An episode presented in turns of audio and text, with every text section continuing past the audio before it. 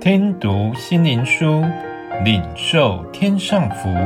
穆安德烈秘诀系列，在基督里的秘诀。第十五日，邪恶的己。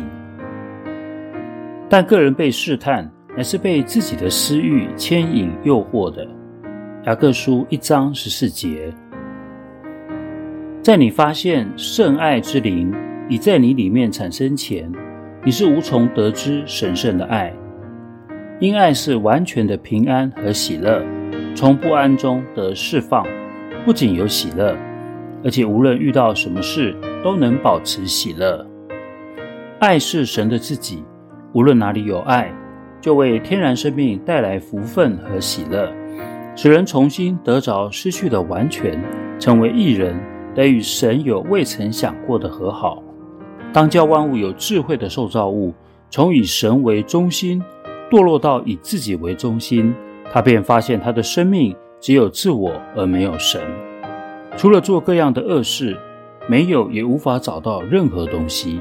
贪婪、嫉妒、骄傲和愤怒是与自我不可分的本性。假如我们要做件实在是好或坏的事，就要担心这是否会是魔鬼从中作祟。魔鬼会隐藏而且活跃地在我们里面，然后使我们堕落到与神完全隔绝的地步，或满有毒虫野兽的地牢。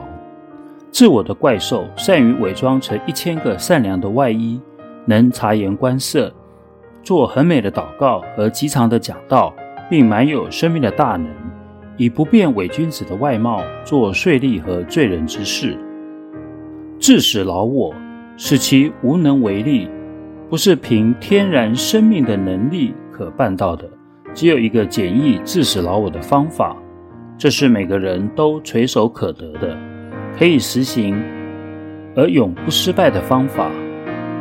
如果你要问什么是那个真实、简易、直接而无误的方法，那就是忍耐、温柔、谦卑的与神和好，如此才可以完全致死肉体。